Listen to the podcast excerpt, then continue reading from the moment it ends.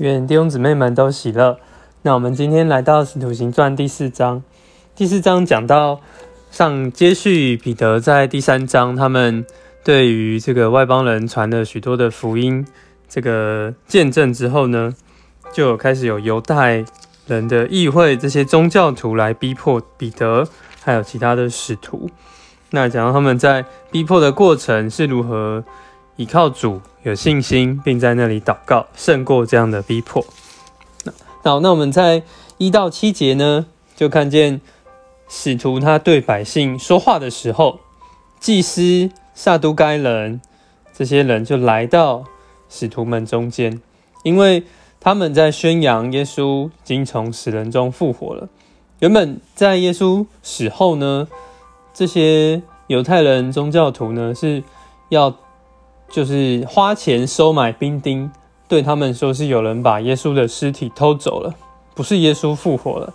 可是现在有人跟他们传一个不同的事情，所以他们就很恼怒，要去把他们抓起来。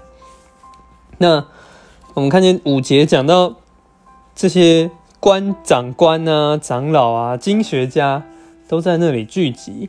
那我们又会看到十五节这边讲到一个议会。就比方说，这其实是一个犹太议会的聚集，犹太首领所组成的议会。可是我们就看见这样一个犹太教的议会呢，是把耶稣定死罪一个关键的因素。那不止把耶稣定死罪，现在呢更是要来逼迫使徒。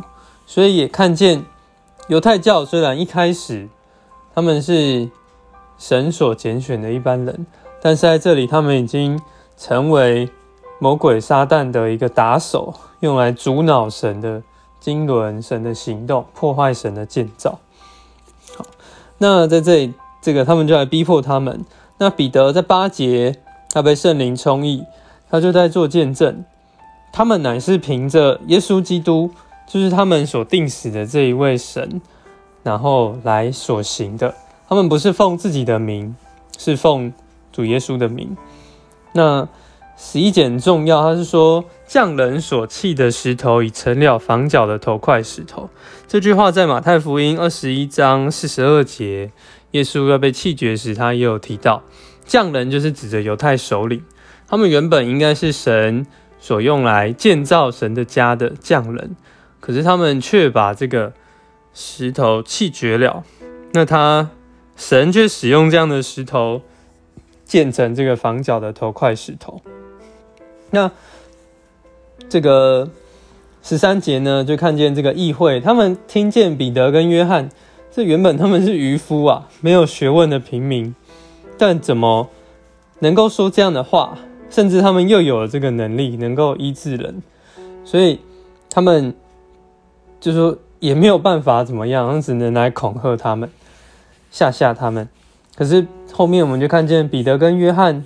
他们说：“听从你们，不听从神。”十九节讲这个是不对的，对不对？你们去判断吧。